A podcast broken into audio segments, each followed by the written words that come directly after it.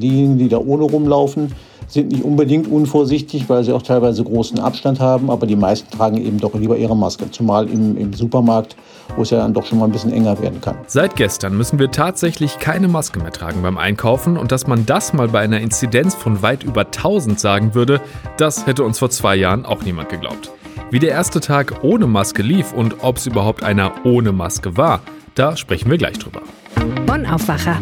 News aus Bonn und der Region, NRW und dem Rest der Welt. Mit Benjamin Meyer am 5. April 2022. Schön, dass ihr dabei seid. Wenn ihr gerade beim Frühstück sitzt, dann schmiert ihr euch zu einer ziemlich hohen Wahrscheinlichkeit gerade Honig aufs Brot. Zwei Gläser davon verdrückt nämlich jede und jeder von uns im Schnitt pro Jahr und ehrlich gesagt, die Zahl kommt mir persönlich sehr klein vor. Ich fürchte, ich treibe den Schnitt da selbst massiv nach oben. Warum ich euch das erzähle? Weil wir über unseren Messenger eine sehr nette Nachricht zu unserem Aufwacher am Samstag bekommen haben mit Bienen-Emoji und einem Dank für genau diese Folge. Wenn ihr mögt, könnt ihr da gerne nochmal reinhören. Meine Kollegin Wiebke Dumpe hat da mit einem Imker gesprochen und es ging um alle Fragen, die wir jemals rund um Honig hatten, um Bienenstiche und auch den wichtigen Punkt, was können wir eigentlich für die Bienen tun? Also hört da gerne nochmal rein, wenn ihr mögt und schreibt auch ihr uns gerne euer Feedback, zum Beispiel per Mail an aufwacher.rp-online.de. Lob, Kritik, alles gerne gesehen. Jetzt widmen wir uns aber erstmal dem ganz aktuellen Geschehen und starten wie immer mit den Nachrichten aus Bonn und der Region. In Bonn-Duisdorf hat am Montagnachmittag ein Unbekannter eine Bankfiliale der Sparkasse an der Straße Burgweier überfallen. Mit einer Schusswaffe habe der männliche Täter eine Bankangestellte sowie eine Kundin bedroht. Als der Bankräuber die Filiale verließ, löste sich im Foyer der Bank nach Angaben der Polizei ein Schuss aus der Waffe. Verletzt wurde dabei niemand. Eine Bankmitarbeiterin erlitt einen Schock, sie wurde vor Ort von Rettungssanitätern betreut. Die Ermittlungen zur Schussabgabe dauern an, unklar ist bislang, ob es sich um eine scharfe Waffe handelte. Die Polizei sicherte am Nachmittag Spuren am Tatort und befragte Zeugen des Überfalls. Der Bankräuber floh nach Angaben der Polizei in Richtung Derlestraße. Nach ihm wird mit Hochdruck gefahndet. Auslöser der größeren Schlägerei am Wochenende in der Bonner Altstadt war nach GA-Informationen ein Streit unter Brüdern. Ein Polizeisprecher bestätigte dem GA auf Anfrage, dass sich der Streit innerhalb einer großen Gruppe zunächst zwischen zwei Personen abgespielt habe. Eine dritte Person versuchte die beiden Männer zu trennen. Insgesamt sei die Situation für die Kollegen vor Ort sehr unübersichtlich gewesen, so der Polizeisprecher. Beteiligte traten aggressiv auf, sodass die Polizei Platzverweise aussprach. Insgesamt fünf Personen, die dem Platzverweis nicht nachkamen, wurden in Gewahrsam genommen. Zwei Personen erlitten bei der Schlägerei leichte Verletzungen, ein Auto wurde beschädigt. Einen Zusammenhang zu früheren Gewaltvorfällen in der Altstadt gibt es nach Angaben der Polizei nicht. Bei einem Brand in einer Wohnung in Bonn-Castell sind am Montag vier Menschen verletzt worden. Als die Feuerwehr eintraf, stand die Erdgeschosswohnung des dreigeschossigen Wohnhauses bereits voll in Flammen. Eine Person war aus einem Obergeschoss aus dem Haus gesprungen, um sich vor dem Feuer zu retten. Zu Anfang war nicht klar, wie viele Personen sich noch im Haus befinden. Der Bewohner der brennenden Erdgeschosswohnung konnte sich rechtzeitig auf die Straße retten. Zwei Hausbewohner wurden von den Feuerwehrleuten aus dem Haus geführt. Zwei von den vier verletzten Personen mussten in ein Krankenhaus gebracht werden, auch der aus dem Haus gesprungene Bewohner musste in die Klinik. Die Ursache für den Brand ist noch nicht klar. Das Haus gilt nach dem Brand als unbewohnbar, wie die Feuerwehr mitteilte. Und das war's aus Bonn und der Region. Jetzt widmen wir uns den Masken. Ich war selbst gestern unterwegs in einem großen Möbelhaus und konnte da zum ersten Mal seit Ewigkeiten Menschen beobachten, die ohne Maske einkaufen waren. Schon irgendwie ungewohnt, aber es waren im gesamten Laden tatsächlich handgezählte vier Personen. Alle anderen hatten noch ihre Maske auf, obwohl sie das ja zumindest nicht mehr müssen. Ist also die Frage, wie gehen wir jetzt alle mit dieser neuen Situation um? Und da spreche ich jetzt drüber mit meinem RP-Kollegen Georg Winters. Hallo Georg. Hallo. Du hast das Thema gestern den ganzen Tag beobachtet und dich damit auseinandergesetzt. Wie ist denn so dein Eindruck? Hat der Großteil erleichtert die Maske vom Gesicht gerissen oder sind die meisten doch noch eher vorsichtig? Ja, ich glaube, die meisten sind doch eher vorsichtig. Zumindest deuten daraufhin die Aussagen der Fachleute hin. Ähm, aber man kann ja auch davon ausgehen, wenn sag mal, die 75 Prozent ungefähr, die zumindest mal geimpft worden sind, wenn die auch eher zur Vorsicht neigen, äh, dann haben wir schon jede Menge Leute zusammen. Fakt ist jedenfalls, ich war heute Morgen auch in mehreren Läden und ich habe eigentlich in den Läden meistens alle mit Maske gesehen, alle Kunden mit Masken oder zumindest den weit überwiegenden Teil der Kunden mit Masken. Diejenigen, die da ohne rumlaufen, sind nicht unbedingt unvorsichtig, weil sie auch teilweise großen Abstand haben, aber die meisten tragen eben doch lieber ihre Maske, zumal im, im Supermarkt, wo es ja dann doch schon mal ein bisschen enger werden kann. Es gibt ja auch bei den Geschäften große Unterschiede. Zum Beispiel gibt es ja auch welche, die sagen, hier bitte weiter Maske tragen, ne? Ja, das liegt ja in der Verantwortung der Unternehmen. Ähm, es gibt zwar keine Maskenpflicht, keine gesetzliche Maskenpflicht, aber theoretisch könnten Unternehmen ja von ihrem Hausrecht Gebrauch machen und ihre Kunden verpflichten, die Maske zu tragen. Das tun natürlich die allerwenigsten mit Blick darauf, dass sie froh sind, endlich wieder äh, Kunden in ihre Läden zu kriegen und auch so in ihre Läden zu kriegen, dass die Leute da, ähm, na, ich sag mal, entspannt einkaufen können. Ähm, aber es machen tatsächlich manche und äh, in Bayern hat es eine Umfrage des Handelsverbandes gegeben. Da war die Hälfte der befragten Einzelhändler auch ähm, dagegen, die Maskenpflicht abzuschaffen. Und bei einer Umfrage des Meinungsforschungsinstituts YouGov haben sich auch viele Kunden dafür ausgesprochen, die Maskenpflicht beizubehalten. Insofern gibt es überall eine unterschiedliche Handhabung. Ja, die Unternehmen machen es teilweise, wenn auch in kleinerem Ausmaß, ähm, aber sie tun es. Wie sieht denn das in der Gastronomie aus? 3G gibt es ja dann nicht mehr und auch keine Maskenpflicht, also beim Reingehen oder auf dem Weg zum Klo. Ähm, wie gehen Restaurants und Co. denn bisher damit um? Ja, die, die Gastronomen handhaben das auch ähnlich. Ich bin gestern in einem Café gewesen, wo ich versehentlich meine Maske nicht aufgesetzt hatte. Da hat mich also dann der Inhaber tatsächlich darauf hingewiesen, mich gebeten, die Maske aufzuziehen. Da war es also dann ein bisschen streng. Da machen also auch äh, Unternehmen von ihrem Hausrecht Gebrauch. Und der Deutsche Hotel- und Gaststättenverband hier in Nordrhein-Westfalen sagt ganz klar, es gibt Unternehmen, die behalten die Maskenpflicht auch aufrecht. Ähm, angesichts der Vorsicht, wo wir gerade darüber gesprochen haben, angesichts der Vorsicht, die viele Menschen walten lassen, glaube ich, stößt das aber auch nicht auf allzu große Bedenken bisher.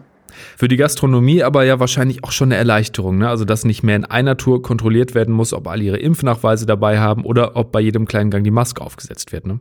Ja, es gilt auch für den Einzelhandel. Die haben ja in der Zeit, als 2G gegolten hat, äh, sind die nicht müde geworden, äh, immer zu betonen, wie aufwendig das für sie ist. Und tatsächlich, je nach Personalbestand in den Läden, ähm, war das ja auch teilweise schwierig, weil man Personal extra dafür abstellen müsste, die dann kontrolliert haben, ob die Leute denn tatsächlich äh, ihren Impfausweis dabei hatten. Insofern können alle Unternehmen oder sind alle Unternehmen wahrscheinlich sehr froh, dass sie diese Pflicht nicht mehr auferlegt kriegen. Wie ist denn das generell bei Angestellten, Mitarbeitenden in Geschäften oder Kellnerinnen und Kellnern? Kann der Arbeitgeber denen die Maske jetzt trotzdem noch vorschreiben? Ja, das ist arbeitsrechtlich gar nicht so einfach zu beantworten. Ähm, es gibt eine Corona- spezielle Arbeitsschutzverordnung für den Corona-Bereich. In, in dieser Corona-Schutzverordnung sind Dinge klar geregelt. Das heißt zum Beispiel für Friseure, dass die Maske tragen müssen. Ähm, also alle, die wahrscheinlich äh, in, einem engen, ähm, in einem engen Kontakt zu Kunden stehen, die müssen dann wahrscheinlich die Maske tragen. Äh, es gibt die Verpflichtung eigentlich für jedes Unternehmen, eine akute Gefährdungseinschätzung vorzunehmen.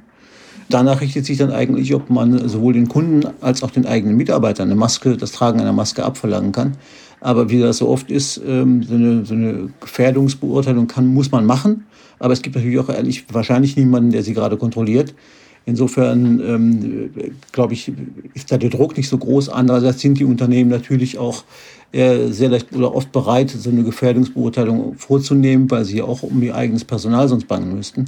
Und äh, vor allen Dingen in der Modebranche ähm, gab es Unternehmen, da haben äh, Mitarbeiter sich mit Corona infiziert, sind dann ausgefallen. Und das ist natürlich auch nicht im Interesse des Arbeitnehmers, weil je weniger Personal er zur Verfügung hat, umso weniger Kunden kann er auch bedienen. Was erwartet man denn so für die nächsten Wochen? Ist das jetzt so eine Übergangsphase, in der alle noch nicht so richtig wissen, na, Maske auf, Maske ab? Oder bleibt das erstmal so? Also ich persönlich glaube, dass das vorerst erstmal so bleiben wird. Ähm, ich habe mit mehreren Vertretern des Einzelhandels gesprochen, die sagen auch, dass sie den Eindruck haben, die Menschen blieben vorerst mal vorsichtig. Ähm, wenn man bedenkt, wir haben uns zwei Jahre lang an die Masken gewöhnt äh, und die meisten von uns sind ja auch gut damit klargekommen. Und es ist ja auch kein, keine große Einschränkung während der, na, ich sag mal 10, 15, 20 Minuten, halbe Stunde, die man vielleicht mal im Markt verbringt, eine Maske zu tragen. Ähm, das ist ja alles nicht so problematisch. Ähm, ich glaube, wenn man sich die aktuellen Infektionszahlen anguckt, auch wenn die sinken derzeit, aber sie sind noch sehr hoch, und da ist eigentlich, glaube ich, die Maske ein nach allem Dafürhalten geeignetes Instrument, um die Infektionszahlen zumindest äh, nicht noch höher nachsteigen zu lassen. Vielen Dank dir für die Infos und für die Einordnung. Bis dann. Tschüss. Auch in den Schulen gibt es seit gestern keine Maskenpflicht mehr und daran gibt es tatsächlich viel Kritik, sowohl von der Landesschülerinnenvertretung als auch von der Schulleitungsvereinigung NRW. Viele hätten damit zumindest gerne bis nach den Osterferien gewartet. Mehr dazu, wie der erste Tag ohne Maskenpflicht im Unterricht gelaufen ist, lest ihr in der Rheinischen Post oder bei RP+. Den Link dazu findet ihr in den Show Notes. Und noch ein kleiner Service, falls ihr gerade im Auto oder Zug in Richtung Norden sitzt. Es gibt zwei Bundesländer, in denen all das im Moment nicht gilt. Und das sind der Stadtstaat Hamburg und Mecklenburg-Vorpommern. Die haben sich komplett als Hotspot ausgerufen. Heißt, da gilt zum Beispiel weiterhin die Maskenpflicht beim Einkaufen. Und damit zurück nach NRW und zwar ganz konkret nach Düsseldorf. Wer da mal eine Stadtrundfahrt gemacht hat, dem hat der Tourguide sicher in Oberkassel zwei silberne Smarts gezeigt. Die standen links und rechts von einer Garageneinfahrt und haben 2018 bundesweite Bekanntheit erlangt. Jetzt sind diese Autos weg. Michael Höhing aus dem Aufwacherteam, fangen wir bei der Geschichte mal ganz am Anfang an. Warum standen diese beiden Smarts da eigentlich und warum waren diese bekannt? Ja, der Hausbesitzer aus Oberkassel, der hat ein großes Haus mit einer recht großen Garage, hatte aber immer wieder ein Problem mit seinem Auto, da richtig rein und rausfahren zu können, weil andere Anwohner da immer doof geparkt haben. Da ist ihm dann die Idee mit den Smarts gekommen und hat die Autos dann links und rechts von der Einfahrt am Bürgersteig geparkt und sich quasi so zwei motorisierte Poller dahingesetzt. Die Smarts blieben einfach da stehen, jahrelang.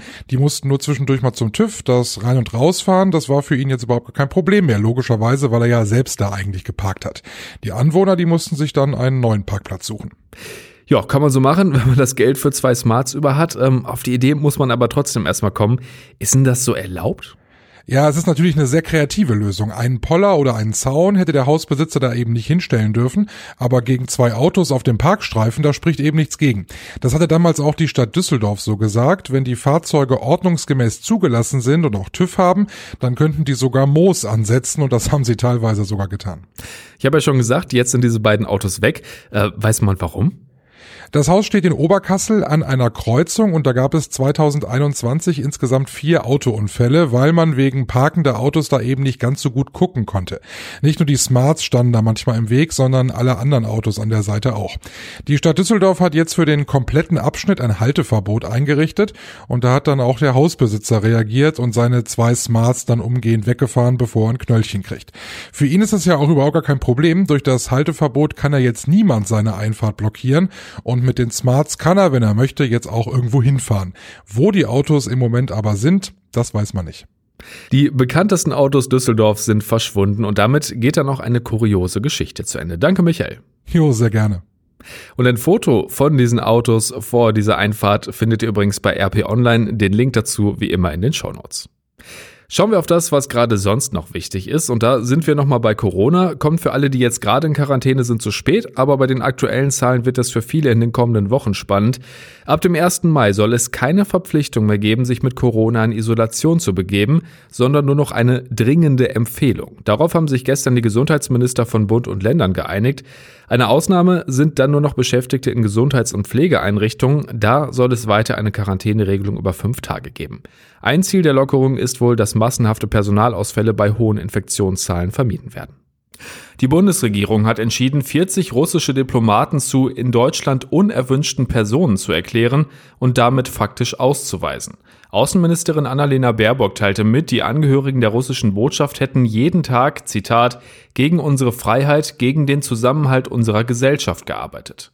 Ihre Arbeit sei eine Bedrohung der Menschen, die in Deutschland Schutz suchen vor dem Krieg, und dies werde man nicht weiter dulden, so Baerbock. Als Reaktion auf die Gräueltaten in der ukrainischen Stadt Butscha, in der nach dem Abzug der russischen Truppen hunderte Leichen gefunden worden waren, wolle die Bundesregierung die bestehenden Sanktionen gegen Russland weiter verschärfen, die Unterstützung der ukrainischen Streitkräfte ausbauen und die Ostflanke der NATO stärken. Alle aktuellen Infos rund um den Krieg in der Ukraine findet ihr natürlich weiterhin in unserem Live-Blog bei rponline.de. Den Link dazu auch nochmal in den Show Notes. Der Krefelder Zoo und Affen, da haben wir wahrscheinlich alle gleich die schrecklichen Bilder vom Brand des Affenhauses Silvester 2020 im Kopf. Es gab aber noch eine unschöne Geschichte vor knapp sieben Jahren. Da soll ein jetzt 69-jähriger Mann drei seltene und vom Aussterben bedrohte Affen aus dem Zoo geklaut haben.